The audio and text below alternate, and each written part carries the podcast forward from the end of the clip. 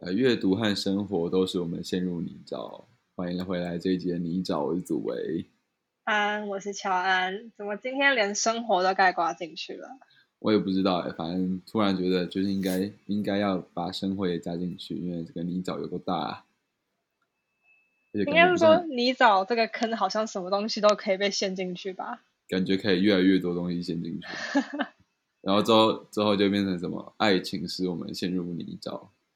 哇，好，今天的今天的书目依然是德勒兹的对话跟拉图的巴斯德的实验室，对吧？是。那今天谁先？今天谁先？谁要说说今今天的读的内容？因为刚我们有聊一会儿，就是我们今天读的都算蛮糗的。没错，好好笑，这边就只有我跟你两个人，然后紫薇还在那边问说谁要先，谁要先，对吧？谁要先啊？现在谁要先？嗯，好好笑。上一次，嗯，你说怎么了？你要先吗？没有哎，我我突然觉得好像让德勒之先，然后拉图后。比较符合那个就是史学的顺序。哪次不是德勒之先？哪次不是德勒之先？对对对对。上一次上一次就是我我刚看完刚刚展开一致性平面的这个概念的部分嘛，然后所以就是我这边产生了一些泥沼，然后我跟你讲完之后，你产生了更大的泥沼，因为我至少有文本，但你没有。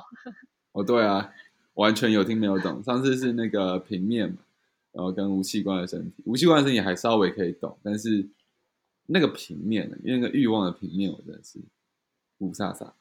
呃，他没有直接用欲望的平面这个词，他就是写说一致性平面，或者是呃，我今天有看一下简体中文版的翻译，然后他简体中文版的翻译他是写融贯的平面。没有比较好，对不对？没有，完全没有比较好，哎。那总而言之，那我们还是继续用用我的一致性平面好了。嗯，好。总而言之，他今天就是上一次有说，就德勒兹说他就是就是欲望是在这个一致性的平面上面发生的嘛，被创造、被发生的。所以，也许我们可以，这这不是德勒兹说的，也许我们可以假设，就是这些欲望或者是概念是黄豆或绿豆，然后这个。一致性平面就是那一张湿掉的卫生纸。嗯哼，好，就先暂时用这个想象。好，然后他上一次有说他有区分两种平面嘛，然后一种平面就是它是称作为就是跟组织有关的，就是 organization 的平面，然后这一种平面它是结构与发生论的。然后另外他还说，它是一种，它是一种就是补充的维度，或者是一个额外的维度，或者是一个被隐藏的维度。嗯，对。然后，呃，我觉得这边的解释就是关于这个补充，或者是额外，或是被隐藏。我觉得感觉相对来说，它是一个。当然说，这两种平面，不管是现在我们在讲的这个组织的平面，还是。等等会谈到的一致性平面，它都是呃独立的平面。但这个平现在这个所谓的组织的平面，就是跟形式的发展或者是跟主体的形成有关的这个平面，我觉得比较像是一种附件的感觉，就是并不是说它是附件，哪个附件是就是附件 就是你寄那个。寄东西给别，就是寄 mail 给人家的时候的那个附件，对对对，对，就是有点像是它可以是一个外挂式的东西，嗯哼，就有点像是例如上次说到无器官的身体，它可能就是一个器官，嗯，对，然后它比较是一种，嗯，它是基于它，它是基于它所组织的内容，就是被。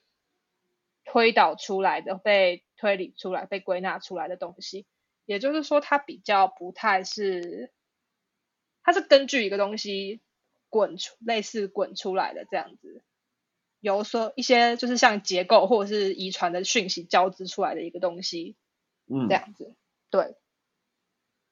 然后另外一种平面就是一次性的平面，然后这种平面它是，它就是我上一次说，就是它在这边德勒兹用了一个词，然后我查不太到那个词是什么意思，但总而言之，我们就先用简体中文版的翻译，它这边的翻译是个别性。嗯，对，然后它就是说，就是在这个一次性的平面上面，就是呃，这个平面，如果说刚刚那个平面是一种目的论的平面的话，就是一个结果论的一个归纳出来的一个平面，这个平面比较算是一个过程比啊比较而已，但不是说德勒兹这样说，而是我自己觉得它比较算是一个有关乎于过程形成。的一个平面，但他们两者并不是用，并不是用结果与过程去推呃区别开来，而是他这边用的是一个呃就是个个别性这个词，然后它这个词后面有接着说它就是等于事件，对，像是他这边举的例子是一个小时、一天、一个季节、一个气候、一年或者是几年，嗯，但他跟但它并不是要说，就是代表说这个平面是个所谓的时间的平面，就是跟时间这件事情没有关系，而是重点在于事件。然后这个个别性，它甚至能够就是比呃比这些所谓的形式发展或者是主体的发展可以维持更长的时间。但他们两者之间不是用相同的时间概念去去。嗯，描述吗？或者是不是在同一个时间？不是在一个共同的时间上？他这边有，嗯，你说，他这边举的例子是说，就是就是说，这种个性化，它可以持续的时间，就是比刚刚第一个，例如有关于主体的，或者是时，就是形式的发展更长。然后我觉得这个意思有点像是那个。伊夫圣罗兰说的所谓时尚意识风格永垂不朽的那一种永垂不朽的感觉，就第一个。然后他这边举了两个希腊的神祇，第一个人这些我都不会念，所以第一个我们简称 A 开头，A I O N。如果你在 Google 上面搜寻，它会出现永恒之塔的电玩游戏，但它就是叫永恒之塔。OK。对，然后第一个是，反正就第一个就是。时间 A 就对了，然后第二个是时间 C。那永恒之塔，我觉得这名字实在是让我很一直很想说，就是反正就是时间 A 代表的时间是永恒的、无限的、一世的或者是循环的。然后它它有一个就是希腊神纸都会被画成一些图画嘛，然后它就是它的形象是它是一个。人之外，然后他的就是身，他是在一个圈圈里面的。哦，对，它的它的时间性比较算是循环的，或者是他们还有说到就是黄道十二宫，就是等到就是轮完之后会再回到，嗯嗯嗯嗯嗯，一开始就是一种无限永恒的这样。然后另外一个对第二个时间 C，它表示的时间就是我们现在普遍认为或者是一般认为的时间，就是线性的。然后，所以就是会被分成过去、现在、未来，不像他刚刚那个是未来是过去的回归版本这样。嗯哼嗯哼。对。所以他这边就是这个所谓个别性，或者是这个事件的时间，就比较像是时间 A 的时间，就是永比较是永恒的时间，而不是它会随着说，例如这一个小时结束，那我们就说它结束了，就是它在它是一个很持续性的。时间这样，懂懂懂，对对，这就是说的那个无差别的平面吗？无差别，哪个无差别？是吗？还是我忘记突然突然忘记那个平面的？哦，一致性，对，这个是我们现在说的是一致性的平面，对。嗯，突然好，大概有懂。对，但，然后他这边就是大概的，就是解释完这两个是，不是解释完，解释完这两个平面是这样。嗯。然后接下来就是，所以他就是说，就是所以这边其实还是在讲这个欲望产生的平面这边。嗯，对。然后他这一次也，就他这一次，然后他后面开始就用比较清楚的方式，也不说清楚，比较简单的例子解释到底什么是欲望。他这边是哦，他这边的，好，请听好了，一定要听好。来听好。我觉得这个他是太酷了。他说，一个吸血鬼睡觉在白天，跟起床在晚上。他就说这就是一个，这是他的那个讲欲望的时候举的例。他就说，就是睡觉就是一种欲望，然后走路也是一个欲望，听音乐也是一个欲望，或者是制造音乐，或者是写作都是欲望，然后甚至是说春天、冬天都是欲望。对，这个蛮酷的哦，这个蛮酷的。对，就他说吸血鬼在晚上所以他，在晚上不是因为。他想要睡觉，而是因为他是吸血鬼。没有，这我觉得这应该是跟他的身份没有关系，他可能只是刚好，就是吸血鬼有比较呃清楚或者是比较好懂的一个生活形态，就是他白天就是怎么样，晚上就是怎么样。对对对对对。对，然后因为他前呃他很前面的时候，就是会有一种就是就是德勒兹会说，就是欲望不是迪尔普斯式的，然后也不是。死亡驱力、死本能，或者是不是阉割？然后我前面会想说，为什么就是在讲欲望的时候，会觉得弗洛伊德说的那个死本能不是欲望，或者是他跟欲望不是站在同一个方向的？嗯。然后他这边也有，也算是有带到说，就是其实他认为就是，就是欲望是一个就是很，呃，很。很跟外部连接有关的，他其实一直有强调，就是欲望不单单只是你，就是你个人想要，而是就是会是一个跟外面外呃外面的对象有关的，它是一个非主体性的。然后可是因为弗洛伊德式的死亡驱力或是死本能，他是直接是用一种呃行为模式去解释它。嗯，对，所以在。德勒兹这边他就不会，他就不会把这个死本的南瓜进去，因为有点像是前面说到的，就是好像这个只是一种编入的系统这样子，然后他是用遗传去解释这个所谓的死亡驱力。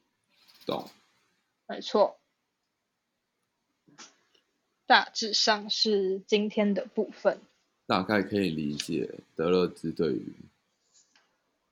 欲望的角度，他会觉得这东西比较像是一个常态的，然后它是一个，就是不如与其说是轮回，不如它是它是一个均等的状态。嗯，轮回轮回比较是欲望可以发生的那个平面，那个一致性的平面。对对对对，但他没有，嗯嗯，你说，但他没有特别讲，就是欲望。的时间性这样子，嗯，对，就因为在线性的时间里面，就会有欲望的前后，然后这个这个前后就会导致那个大小，就是这个欲望比较大，这个欲望在这个线性时间里面看起来比较稍微不重要。但如果是以德勒兹的角度，他会觉得每个东西是均等的，而且它是一个很，它是一个很，就是会跟那个主体有关的。没有，你误会了。我误会了，好，请继续解释。那他从一开始就觉得欲望不是，就是跟你跟，就是跟主体没有，就是势必是有有一个主体去，呃，去建构完成这个欲望，使它可能性发生这样。但就是德勒兹又反，就是他又觉得说，就是欲望不是在自己身上的。因为如果好像，如果说好像，例如例如今天说好，我们就用就用死亡这个东西当成是欲望好了。如果你说你的欲望是想要去死，可是如果说今天这个欲望，我们说它是一个就是有关主体性的话，那它就会变成比较偏是弗洛伊德式的死亡本能，因为它跟外界没有什么关系，它就是他自己在他自己里面，然后本来就在的一个呃驱力这样子。所以，所以德勒自觉得欲望是有一个外界的东西，然后我们去欲望它。对，OK OK，某种程度上是的。好，然后另外他一个很重要的部分就是他他认为欲望就是不是说他本来就在那边，而是你要去制造这个欲望，你要嗯去哼创造它，这样。懂懂懂懂懂，对，好诶，好的，那么换你吧。换我。我我我今天在看的时候啊，就有看一一句话，然后想说可以用这句话来开来开场，就是代表一下今天呃拉图在讲的东西。好，这句话在就是第二章的第十节，然后是一百九十七页。啊，他说：“倘若巴斯德写过社会科学，呃，课倘若巴斯德写过科学社会学的作品，他一定取名为‘给我一个实验室，我将举起世界’。这个就是今天的，就是拉图在讲的东西。这不就跟阿基米德的“给我一个棍子，我可以跟一个支点，我可以举起地球”吗？他完全就是在就是，他后面就说，如同阿基米德的杠杆，实验室以豢养微生物作为支点，从而真实的调动了全世界。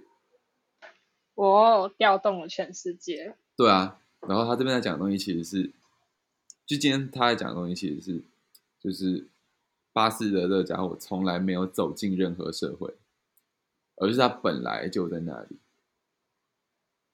然后他只是把那边的东西做了调动。好，然后这个会这这会跟上一次的内容有关系。上次我说没有听很懂的关的原因，是因为我没有看完，因为还有、他其实把巴斯德的巴斯德派学者的活动活动，我觉得也是现在大部分科学的活动，就是切割成三个阶段。然后我今天才把三个阶段看完。就是第一个阶段有点像是他们把实验室搬到其他地方去，然后在那个地方重新发现一次那一个现象。嗯然后第二个，比如说病病毒，就这边有病，这边有这个这个细菌，就发现了这个现象。然后第二个阶段，他们会把细菌带回实验室里面培养，所以他们会把现象放回实验室，也就是安全地带里面，供他们控制。这就是他这边说的豢养。嗯然后因为这个换氧，所以他们在第三阶段把这个东西，他改变这个东西的条件，就是他改变，他改变从发现到从发现然后解决的条件。他们他们他们做做这个，他们做这个条件的原因，是因为他们必须让第二阶段他们在实验室里面研究出来，比如说疫苗可以被应用。所以他这边说巴斯德厉害的地方，其其这他说这边巴斯德厉害的地方不是，就他说巴斯德不会把他，他不会等人来发现他制作了这个东西，比如说疫苗或者是杀菌效果，嗯他反而是推销他的杀菌效果，跟推销他的发现给别人，然后变相的其实是把别人拉入他的假设之中。这这今天大家在讲这些东西，然后有点像是它是一个很社交的东西，然后也是之前呃拉图一直在说巴斯德之所以巴斯德的的这个重点，是因为他就算他透过了实验室这个看起来很像，就是东西进去，然后就会有发现，就是之前有讲到他。他一面是需要这些资助的，他一面又唾弃，就是他一面又跟这些资助 资助者表示他们没有用，大概是这个意思。嗯就是，但但拉图在最前面就其实有讲到的东西叫做，就是巴斯德的成功不是因为只有巴斯，而是因为他他调动了很多很多东西。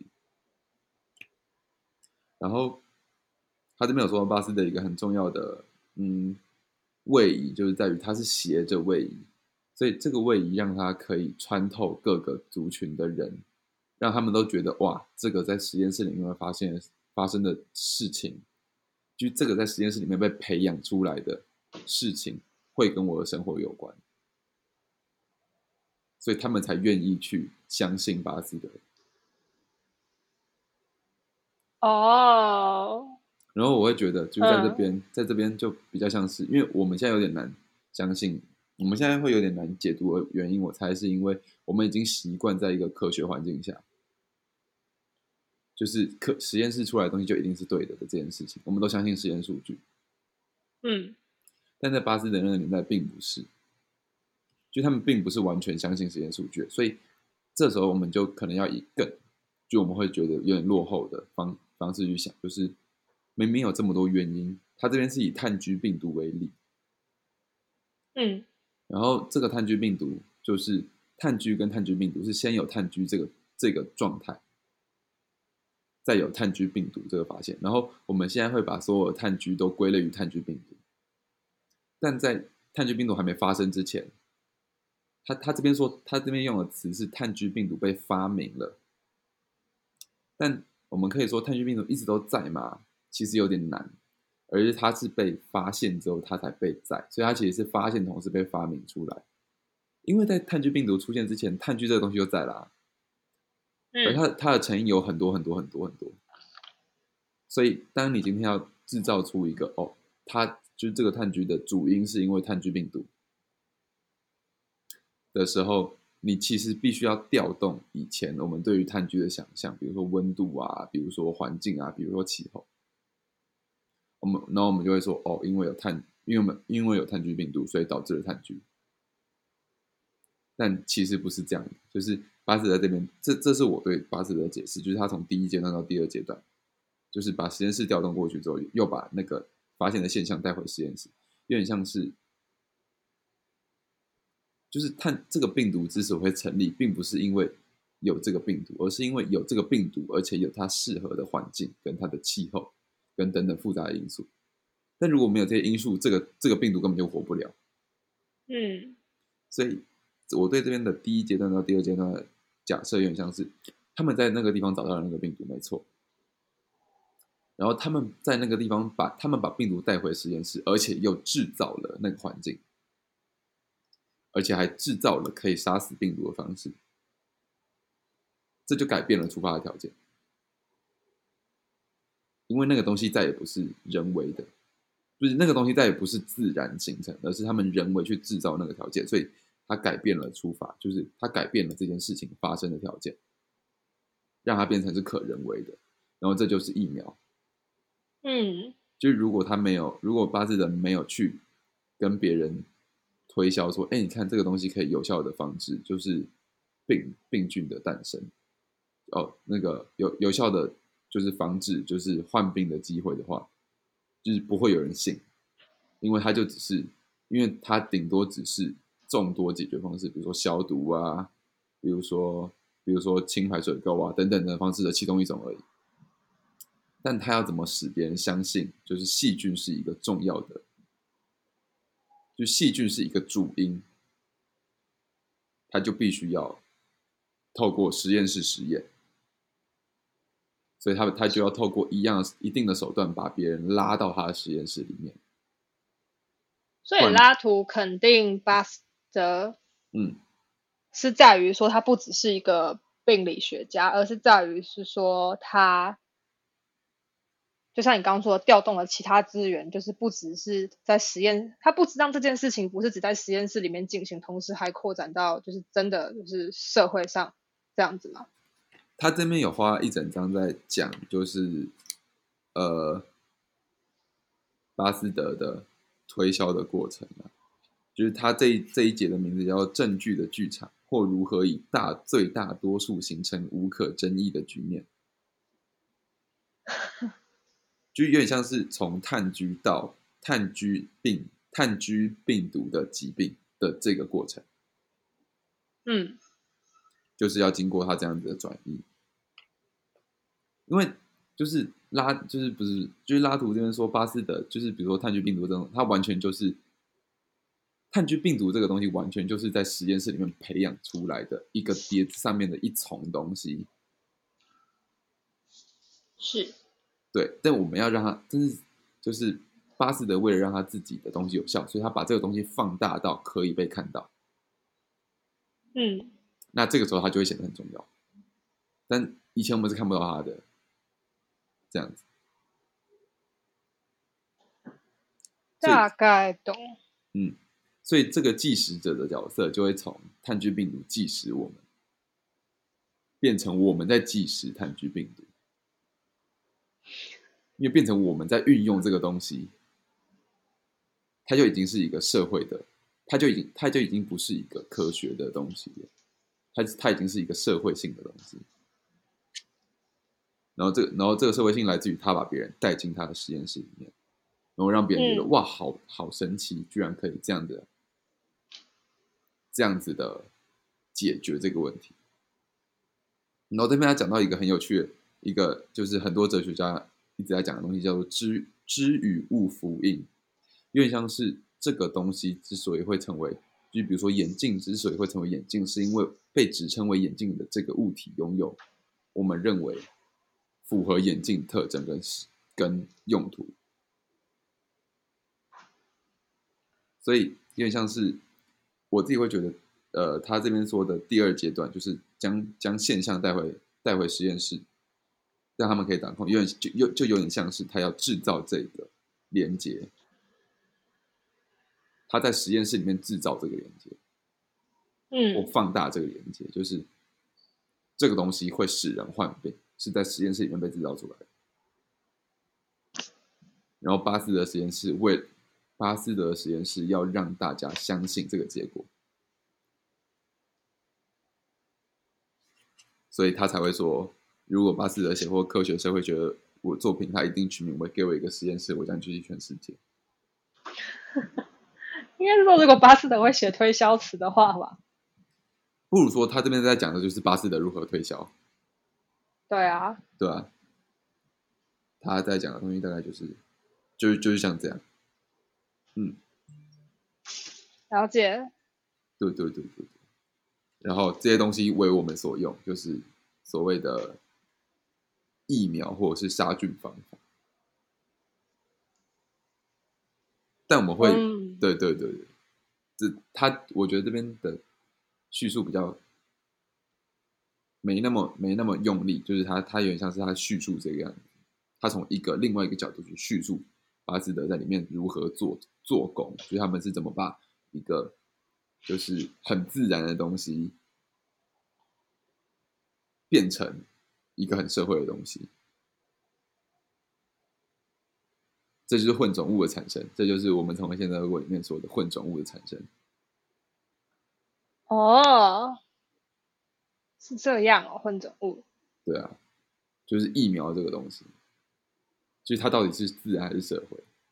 它是拿自然的东西没错啊，因为他在实验室里面培养，然后实验室就会变成那个中介的东西了。实验室就是自然与社会中间的中中介，透过实验室转移。嗯，好，大概懂，大概懂。对对对，这就是中介物跟类，就是所谓的类课题。中介物跟混生物这样，我在看现在有比较懂一点点，因为他这边有在说，因为他这边在说的时候，他就他就直接拿就是我们从现在过里面的词出来，他就说我们有两种可能的情况，在第一种可能的情况，科学在一边，社会在另外一边，两边能够互相对应，而就成了一桩奇迹。在第二种可能的情况，我们可以追踪连续不断的力量关系，一开始力量关系建立在出发的田野。然后被调动到实验室，接下来力量关系颠倒过来，又回头调动出发的田野。所以他这边说的是，巴斯德的工作并没有出走到社会里面，而是影响他。他的工作早就在那儿，他的他的工作自始至终都在那儿。他们他只是不断的调动那些东西而已。哦，所以哦，我懂。调动，他其实并。他其实，调动而且转移。嗯，对，他不是他他不是发现，比较像是发明。那发明了一种新的转移方式。嗯嗯，懂。有点像是这样，这蛮有趣的，因为因为他们会告诉我们，就是这个东西本来就在了，我们我们是在实验室里发现它。但就是对于这个本来就在的东西，还蛮有趣的，就因为它其实是在实验室里面被扩增出来的。就我们要培养嘛，我们要培养它，培养到它被我们看到。嗯，这个过程其实很有趣的，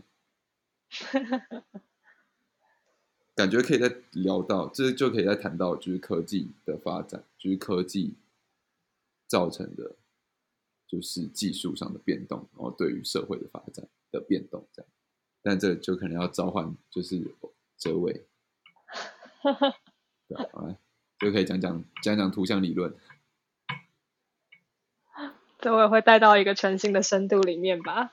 就是这位应该会直接带到就图像理论，就是这些图像是怎么反过来改变人类。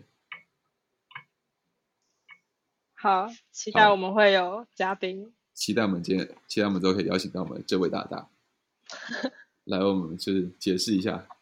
哈哈，没有啦，开玩笑的啦。好诶，今天差不多就这样，今天差不多就这样，明天会有。下一章就是我今天读了一半，叫做叫做呃巴斯德派就是风格，还蛮有趣的，还是越来越潮。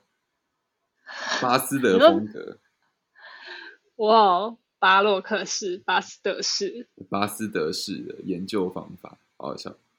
好啊，好啊，我们期待下一次来学习巴斯德式的研究方法。对对对对对。但一个 bad news 就是我可能要连续请假三天，就这三天我都有事这样。好，那如果没有特别，还有要讲什么？你还要讲什么啊，乔安？没有，今天到这。这一集就先到这里。其实录蛮长的，三十一分钟，我们录了半个小时。对。好啊，然后跟大家说拜拜。大家拜拜。拜拜。